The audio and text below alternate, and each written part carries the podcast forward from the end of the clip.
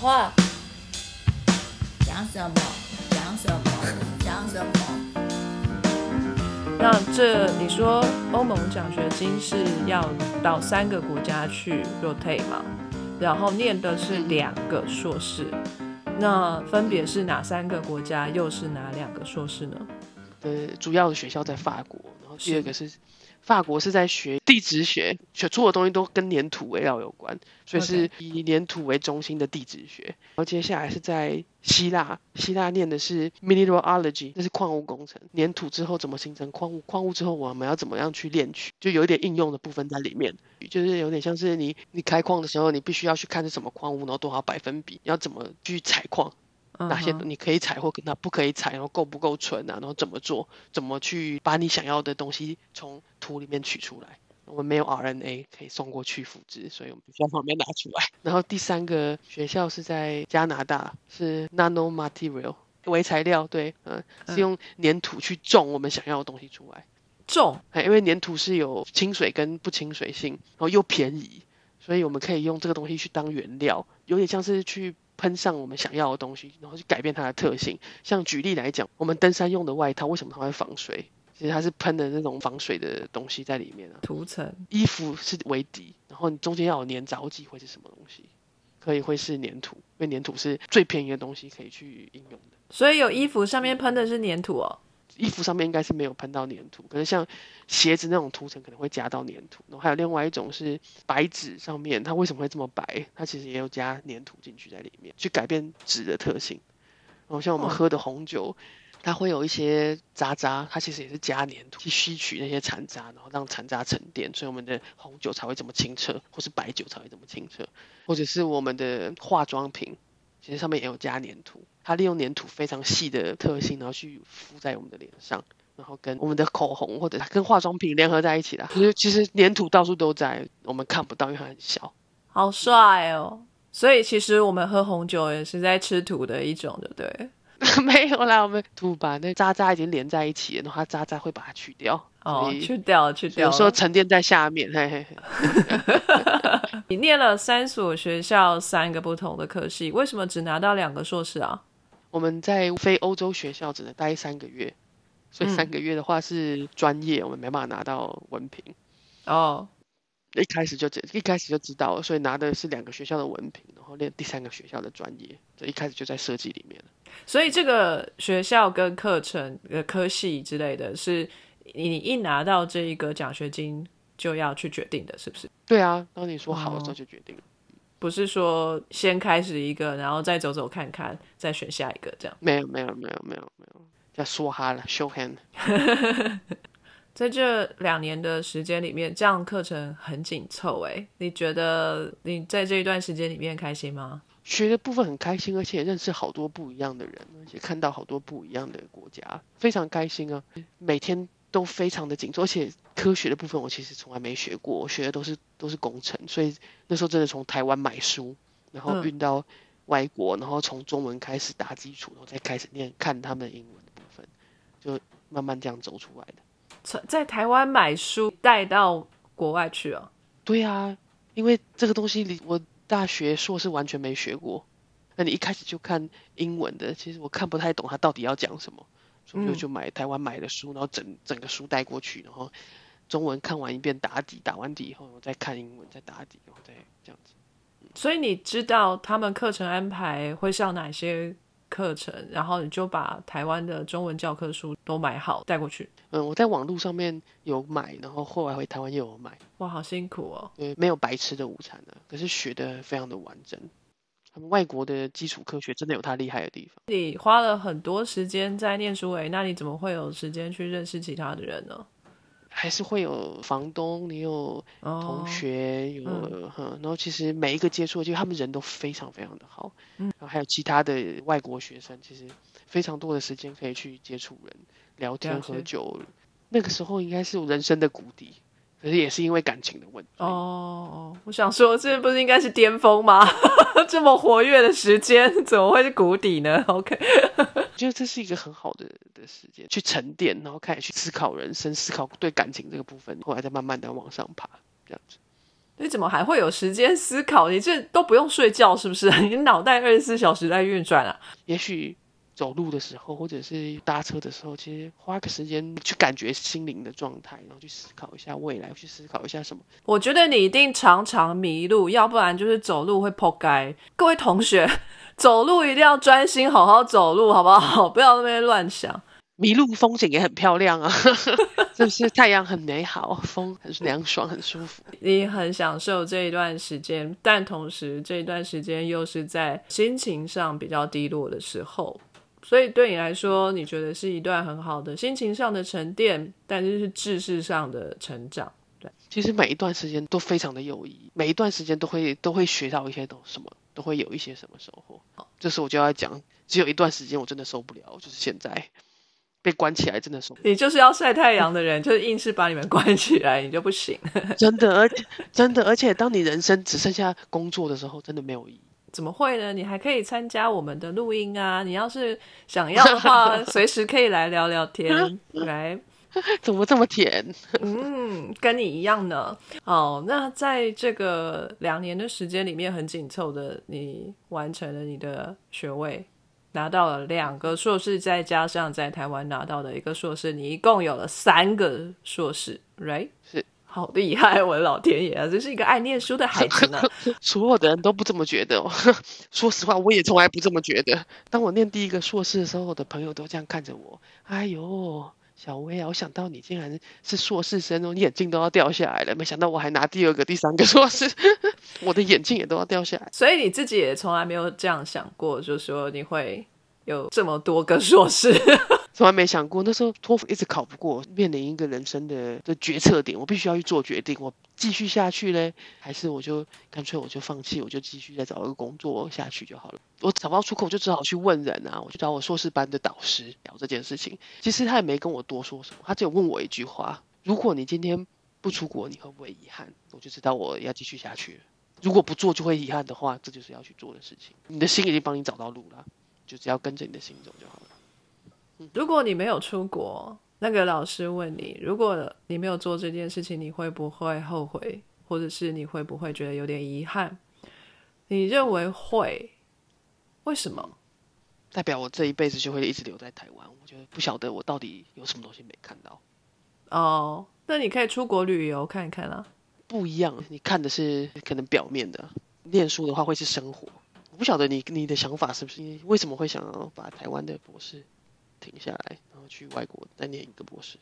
其实我觉得我的想法跟逻辑跟你有一点类似，不过我是从小就觉得很想要出国去看看的，因为就是我从小呢没有见过我的父亲，但是呢，在我的生命里面，我的年幼时期有一个男性的角色常常会出现，那这一位是一位马来西亚的商人。他常常会出现在我家，就是一年会来个两三次，就是只要这个伯伯来，就会跟妈妈出去玩，这样两三天之类的，我就会被丢到阿姨家去过个两三天。其他的亲戚们都不会跟我说明这个男性角色到底什么，他不是个爸爸，他就是个伯伯这样。那这个伯伯啊，因为他经商，他就是全世界到处跑。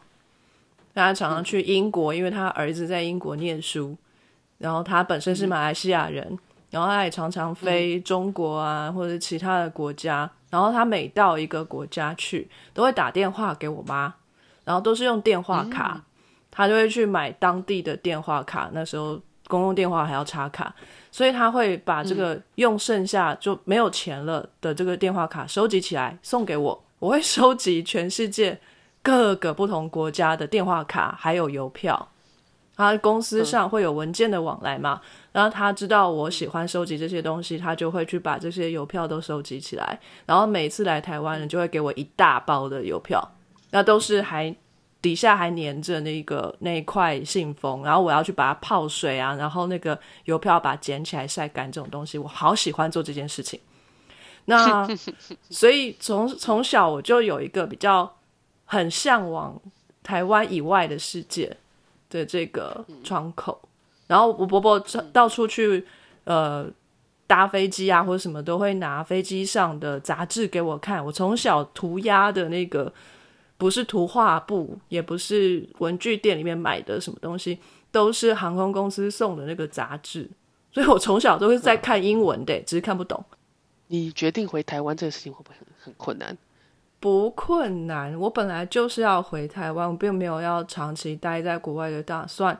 刚刚讲到哪？欧盟奖学金这边，你拿到了两个硕士，那之后呢？你就开始找工作了吗？我就被硕士班的老师邀请去念博士了。哪一个硕士班？那么多个硕士班？哦，硕士论文在这边硕士班结束要要做论文发表啊，口试会有指导教授，最所以是那个指导老师就把我找去念念博士。所以在同一个实验室吗？一开始我的硕士论文是两个实验室联合，是希腊跟法国的实验室联合的，然后后来博士就直接就直接在法国的实验室。这个题目也是你硕士班的题目延伸吗？对啊，你离开前一份工作的原因就是想要知道更多基础科学的部分。那你在博士班做的也是基础科学吗？就基础跟应用科学结合在一起啊。是粘土在在沥青混凝土上面的灾害研究，粘土跟沥青混凝土的连接，沥青混凝土是柏油啊，道路上面的灾害，所以是是两个结合在一起的。所以粘土的部分是基础科学，然后沥青是常常拿来运用的，所以叫做运用科学吗？我不懂这怎么分业。对我来讲是有没有用在人类上才是应用科学。那这个东西是应用在人类上面，我们我们的路啊、桥梁啊。或者水沟啊，什么都有沥青柏油在里面，然后所以去研究，当有粘土在里面之后，会造成什么样的灾害？然后我们的路会怎么样？我们路会怎么样凹陷？我们会怎么样评估啊？这种东西对我来说是，而且也有力学，就是它可以承受多少的力在里面，所以它其实是基础科学在应用科学上面的工程，就整个整个东西都联合在一起。酷，这博士，所以你念了多久？三年。呃，就是一般的法国的博士学程，就是三年为期，是不是？法国的博士是有一点像是做专案，我们一签合约就是三年，然后三年是几薪的，然后是算在你的工作经验里面。那如果三年没念完，你就没薪水了。所以所有的博士大部分都会在三年之内做完。所以你在三年内就很扎实的各种学习、写论文以及玩乐，然后就拿到你的博士。哎呀，每天都忙得要死哈！这三个区块你是怎么分配的？有没有哪一块比较大，还是都非常的均匀？当然，最主要的是要写论文啊，做做研究啊，所以研究一定是最大块嘛。那就把那一大块都挤在一起，把它挤得越扎实越好，剩下就有时间出来旅行跟玩。我不太懂这个做工程的研究，可以帮我们就是大概介绍一下？你博士班的每天的生活大概是什么样的一个 routine 吗？嗯，就是你会要去实验室吗？你需要做实验吗？要，需要做实验。你就把粘土拿来捏一捏，然后量一量。当然不是，就是粘土其实是我们沥青混凝土里面都会有粒料在里面。沥青混凝土跟水泥不一样的是外加的东西，水泥加的是水泥，那沥青混凝土加的是柏油，是沥青。到时候我就去研究粒料的部分，有要去看里面有多少的粘土，然后是哪一种类型的粘土，所以就会从粒料厂面拿粒料，然后去筛筛出最细最细的的大小，然后把它送去 X 光室去看它的频谱，然后依照它的频谱，嗯，然后去看里面有哪一种矿物，嗯，多少的百分比在里面，这是第一步，后面就要加不一样的混凝土，还有不一样的粘土，去看会有什么不一样的反应。做完试体了以后呢，要再去压，然后去滚，去看它然后多少百分比的消减性。然后这个是工程上面的，还有科学上面的实验，就是去准备薄很薄一片的粘土，依照不一样的试剂，然后去看它的接触角度会多少改变，不不一样，代表这个东西跟水的水合性会多少。像滴水，它那一滴水在那个薄片上面的角度就会是这个角度。那当我们换另外一个。试剂的时候，那个角度又会改变。当我们运用到五个不一样的试剂的时候，其实我们去可以去判别这个粘土它的亲水性，或者是亲油性，或者是多少，我们可以去判别这件事情。你你要怎么知道那一滴东西的形状是怎样？你是用拍照，然后去量角度吗？对，拍照量角度，这是一个仪器，我们要控制湿度、高度，所有的特性都要控制住，然后水滴的大小都要特定住，然后在你滴下去那一瞬间，马上不停的拍照，然后去找到第一个接触的时间，然后去量那个角度。哦，所以有一个高速摄影机在旁边，然后你的水就这样滴下去，然后你就去看它整个运动，然后形状改变的过程，这样。嗯哼。你所谓的试剂的不同，除了水跟油之外，还有什么？还有一些是化学试剂，就是我们已经知道它的亲水、亲油性的的的东西。所以主要是要看它的亲水、亲油性，就是表面带电性的部分。对对，嗯，然后在这个之外，还有另外一些不一样的科学实验。其实我们要去看它的表面吸附性到底有多少。像我们知道，我们跟沥青混凝土混在一起的时候，其实粘土它是最小的材料，所以它会被吸附在比较大的石头上面、沙子上面。其实会跟水泥或者是跟沥青接触到，其实是粘土，并不是小石头。所以粘土的吸附特性其实是去决定工程材料特性。所以我们有一个非常有趣。对我来讲是一个非常核心的研究题目，是 metal and Blue，它是蓝色的滴剂，它会吸附在带电性的表面上，看它吸附了多少，反算出来它的表面积有多少。好像我在被美国应用到去测试不好的细胞，因为它会把它吸在不好的细胞上面，然后你可以去去辨别出来这个细胞是好的还是不好的。后来这个试剂变成有致癌性，所以后来就再也没有用。可是，一开始我们有用在。水族箱里面好像滴在水里面，然后鱼的鳞片部分有病变的时候，蓝色就会被吸附在里面。它的 Blue Methylene 的粒子它是薄薄的扁平状，后来我有发现它其实不像我们一般所说的平板吸附，它其实会有角度，然后依照它的的端性呢，其实会有不一样的连接性质。这个东西有一点在挑战法国的材料的试验标准，就跟他们讲，这样子其实是有问题的，并不是那么合理的。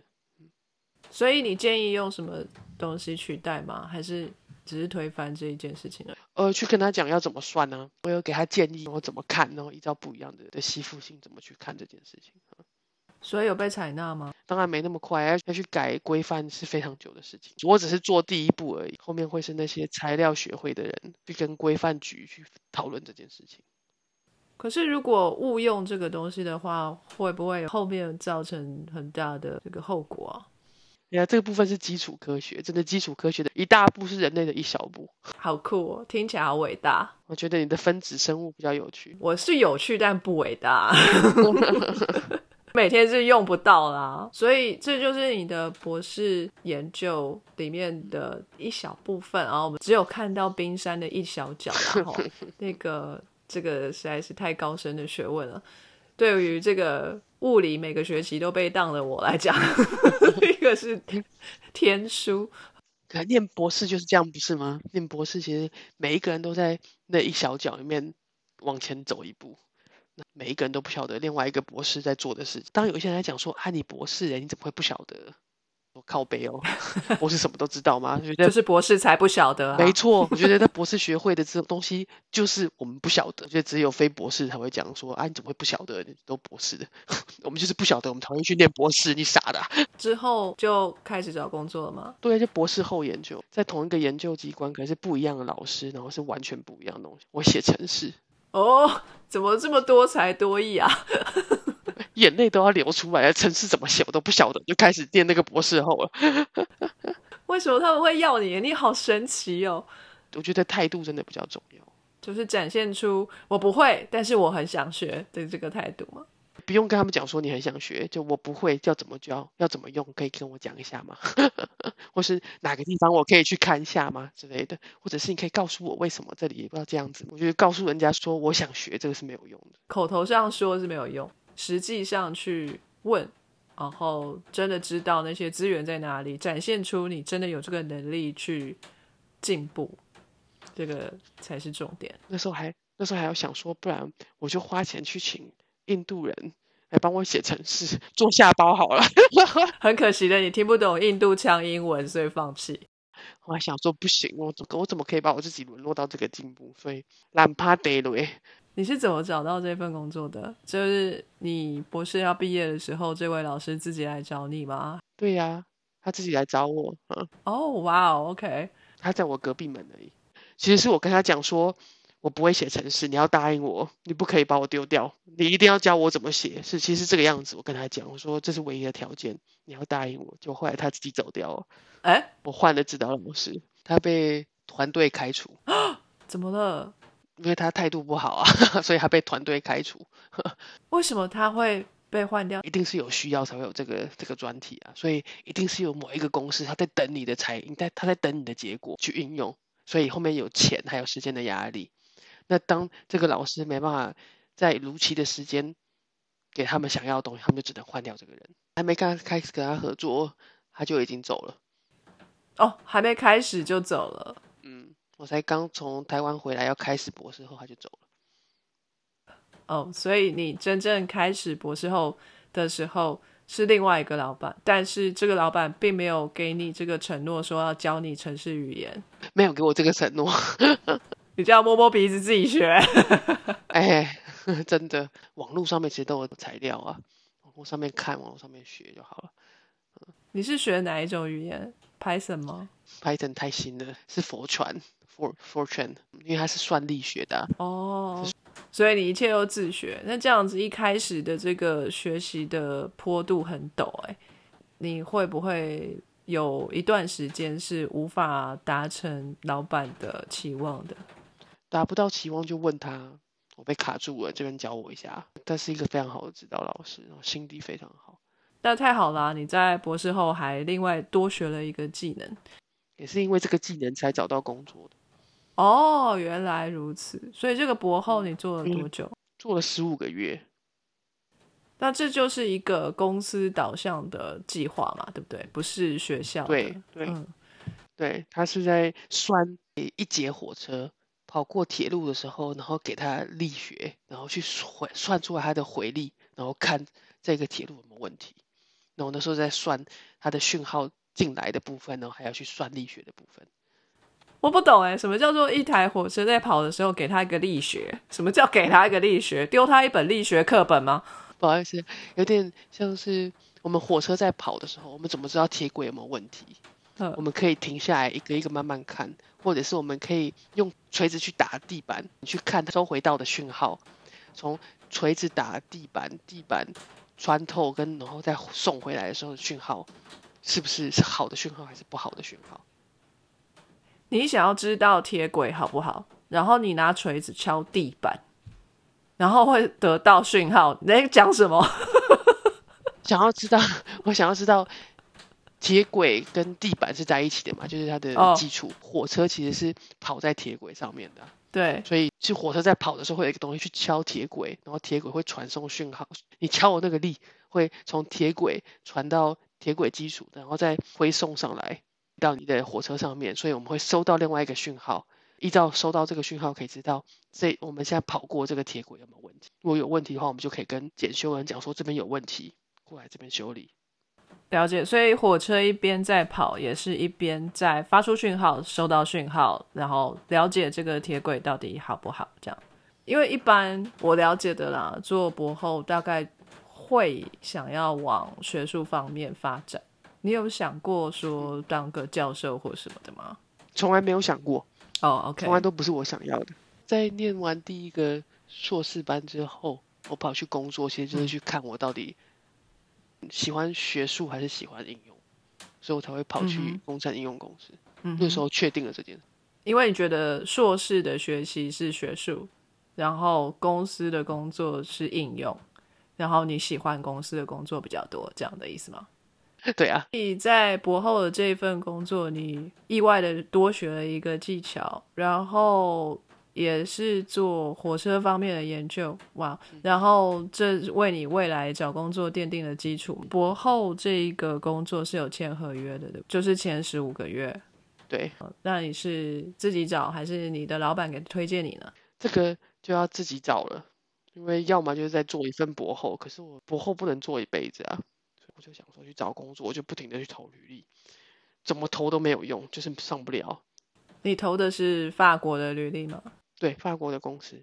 后来我发现，也是因为不会讲法文的关系，所以在法国的国际公司不会讲法文是没有用的。法国还是讲嗯法文，博士后结束之后，我找不到工作，那时候本来想说，不然就回台湾商结后啊，没想到因为语言这个部分不行，所以我就决定把我的暑假留在语言学校，然后就蹲了两个月，朝九晚五变回学生，每天去上课。学法文，学了两个月之后，后来就找到工作。你这是在讲童话故事吗？哪有这么美好的事情啊？来，我来抽丝剥茧一下，你这个每次都给我太简版了。你说你十五个月的这个 contract 结束之后，你本来是打算回台湾来享受一阵子的，但是你却留下来在法国上了语言学校。为什么十五个月完之后，你还可以待在法国？你的签证难道没有过期吗？因为我有缴税啊，可以有年半吗？还是一年的就业补助金？我缴税有一部分是交给失业补助的啊，所以我当然有这个权利可以领失业补助。所以是看你有没有交给失业补助的机构。OK，所以你们有三个部分，在英国只有两个部分，一个是预扣的国家课的所得税。然后一个是保险的部分，健保的部分，对，全民鉴宝。这样讲，我们有四个部分。对啊，所以在法国会扣的品项比较多，比较细。那在美国的话，没有啊，也没有啊，就是所得税就是拿去就拿去，这些税这些国家拿去也是会去平均分配，也是会分配到失业的这个部分，但是只有是他们的国民才可以。享有这样的福利，也就是你是要 citizen 才可以，你 visa holder 是不可能拿到这些福利的。你在英国的时候，你缴税缴百分之多少？三十啊以上，好不好？我的薪资部分每一个月被扣，就就已经先被扣百分之二十，然后后来每一年还会再被扣租赁税，然后还要缴所得税，这样整个又被扣掉大概两个月的薪水。可能比较不合理的是，你英国缴的税也高，可是政府没有。让你们知道你们缴到哪里去。美国缴的税也没比较轻啊，也都差不多这个 ratio 啊。在法国学到非常多的，其实真的是人权的部分。嗯，所以我领了失业补助金两个月，后来就找到工作了。为什么两个月就可以让你得到工作？就只要展现出这个态度就好了吗？又 again，就是我有在学。当然不是，我觉得。当每一次跟朋友见面或者认识新朋友的时候，其实都会有一扇大门在打开，就会有不一样的机会进来。所以那，其实有这个机会去那个工作，其实是某一次跟朋友见面，然后朋友的朋友一起出来聊天、喝酒什么的，那他公司刚好有这个缺出来，然后他就找到我朋友问我现在有没有空，所以我就过去了。然后当然也是，如果我那个晚上没有表现出来是一个非常不甜美的人，或者是一个那个那个不开心的人，或没有人会没有人会想要跟一个不开心的人工作啊，嗯，或者是如果我的朋友他并不认同我上班时候的表现，他也不会去跟我朋友推荐我可以在他们公司上班，嗯，所以是因为这样的机缘。我才进去，然后也是因为他们没有跟经理讲说我不会讲法文，但一进去马上不要康啊？难道没有面试吗？哎，有面试啊，有面试啊，可以到经理嘛？经理就不停的讲啊，我就点头就好了。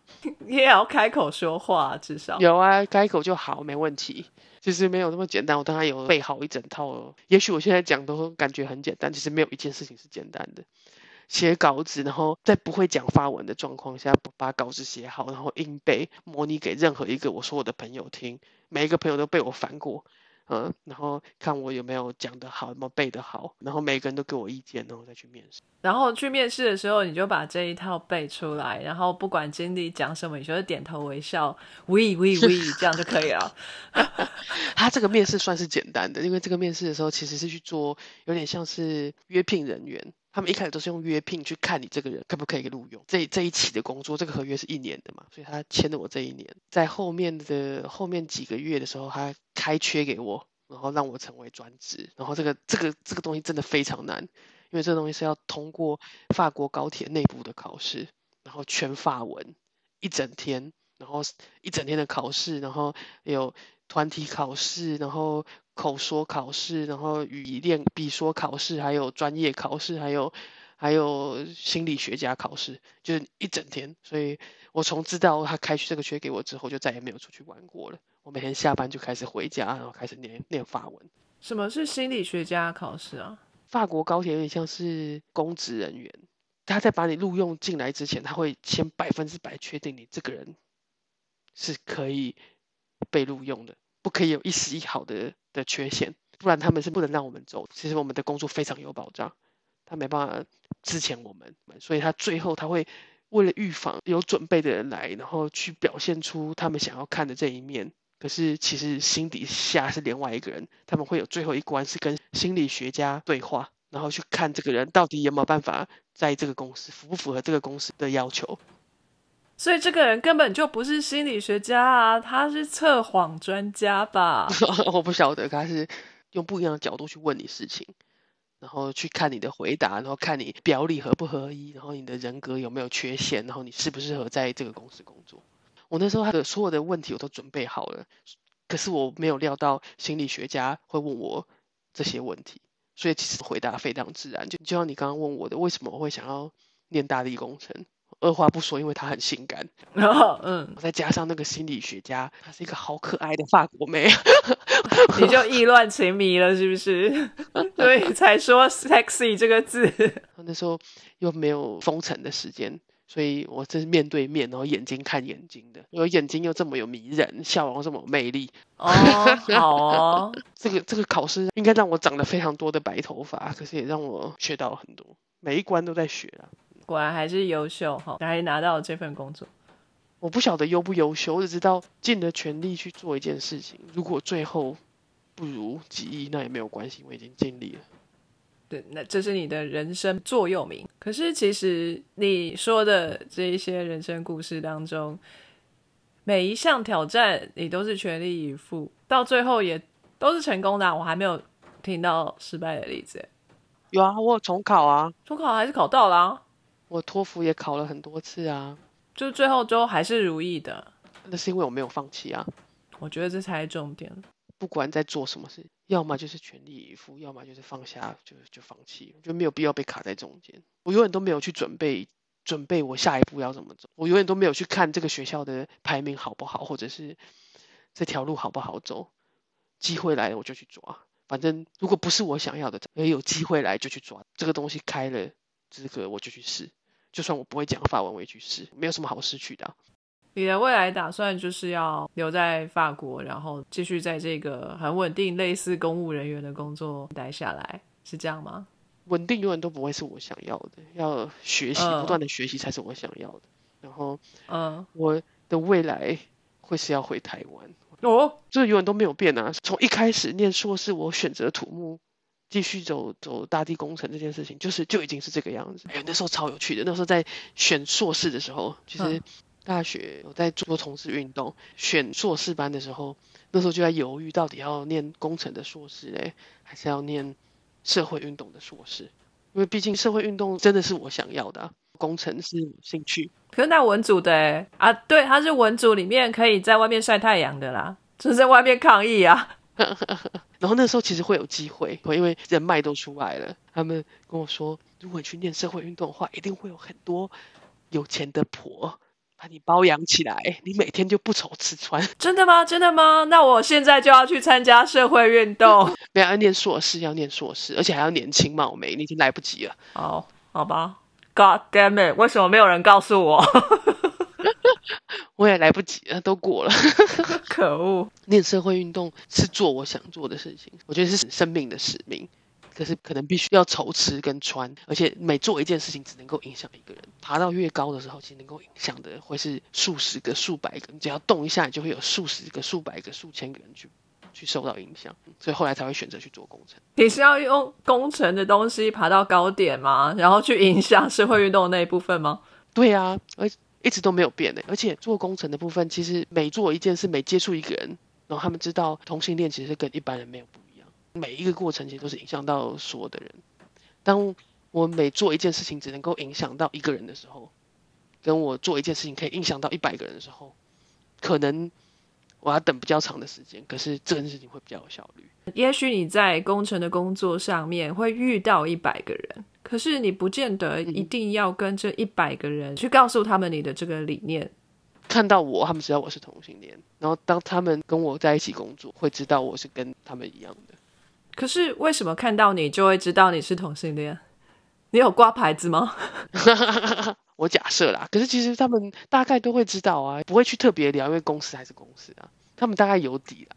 因为没有结婚，然后有的时候女朋友还会出现，就从来都没有隐瞒过啊。出了柜之后才知道出柜的好，什么东西？真的心态真的会差很多。当自己要接受自己的时候，你才有办法去做自己想做的事情。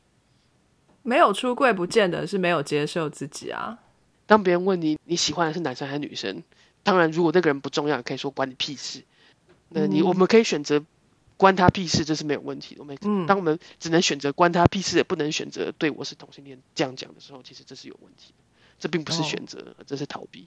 嗯，有趣。好，那如果有一个人，他就说是工作场域上没有出柜，好了，他跟你说，呃，我就是有选择啊，我就是选择不不要跟他们说，但他认为他是出轨的，因为他跟他的朋友是出轨的，他就觉得哦，我的朋友分等级啊，好，我想告诉的人有哪些，要我不想告诉的人有哪些，这样子你是可以接受的，因为他至少是有选择的。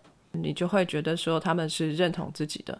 我会问他们，他们觉得他们认同自己吗？我没办法，我不晓得他们认不认同自己啊。我只能问他们啊。如果他们觉得他们认同自己就好。所以他们这样做，然后你问他的话，他认为他是认同自己的，你就不会要他在工作上面一定要出轨。我只能跟他们说，嗯，如果有一天你想要跟你爸爸妈妈说，或者跟其他人说的时候，你需要建议的时候，我会在这边。哎呦，好好温暖哦！哦，好哦，暖暖的小薇在这里等你哦。所以你一直把同志社会运动的这件事情，或者是这个理念，一直放在你的生命当中，然后逐渐的、默默的在推行这件事情，为了是让你自己更舒服。当然了，还有为了台湾的同性恋呢，可能我的侄子侄女会是同性恋，我希望他们能够在社会能够更了解的状况之下。好。希望有这一天。有从有两条路可以选，一个是去做社会运动，然后投入基础开始去做；另外一个是走大地工程，然后用路程去影响人。我现在还在继续走这条路嘛，所以我在用路程影响人。那当我达到这个目标的时候，就是回台湾做社会运动的时候啦。我绝对不能够在这边说话，然后台湾人的人在台湾起而反抗，我也必须要回到台湾，一起去做这件事情，一起跟人家走在路上，一起去倡导、去讲、了解他们在想什么。跟他们讲我怎么想，然后一起去达成这件事情。如果真的要改变社会的话，一定要身体一起下去，没办法远距离。这对我来讲是我没办法去说服人，我必须要跟他们手拉手坐在同一张桌子上面，然后 看着他们的眼睛，让他们知道我们的心。也许会把脚弄脏，可是只要我们的心是干净的，永远都下一步可以走。你的终极目标是要做社会运动，而且这个社会运动必须要是在台湾，不是在法国。当然啦，你你预计什么时候是一个成熟的时机呢？我退休的时候。你不会害怕说到了你退休的年龄，你会做不动社会运动吗？当然不会啊，年龄是是在头脑里的，不是在身体里的。当有一天我们觉得老的时候，才会是老的时候。我们永远都，我们觉得永远都不会老的时候，就是永远都是年轻的。你所谓的。社会运动就是同志运动吗？以前会这样想，现在所有我觉得可以让台湾更好的东西，都会是我想做的运动。会不会现在我们觉得很正确的观念或者什么的，其实到了我们老的时候，也是成为城府的一部分啊？会被年轻人诟病的部分啊？很有可能啊，很有可能啊。那就是那如果我们会变成这样的，代表我们忘记了我们的水壶装太满了。没有虚心学习，是千受益，满招损。今天的专访呢，让我们听到了小薇很精彩的一生。吼，那现在也在法国做着一份非常令人艳羡的公务员般的工作的内容，也是小薇很喜欢的，充满挑战的，呃，这个性质。那希望他在法国能够好好的享受这一段人生。那也期待要小薇回到台湾，为台湾尽一份力量的时候，希望我也可以活到那个时候，也健健康康的跟他一起参与社会运动。OK，好，那谢谢小薇的时间，谢谢瓦里。那我们今天节目就先到这边结束了，跟大家说声再见吧，拜拜。谢谢你，谢谢，拜拜。非常感谢各位听众的收听和支持。Sky in the World 在各大 Podcast 平台上都能够收听得到，Anchor、SoundOn、Apple Podcast。都能搜寻到 Sky in the World 的节目。另外，Sky in the World 也会在脸书粉专上分享科学家的八卦以及科学新知给大家。在 IG 上也会有编辑们的日常。有任何的问题以及意见，都可以在各大平台上面留言给我们知道。我们将竭尽全力为您寻找答案。欢迎追踪分享 Sky in the World，让更多人知道有趣的科学哦。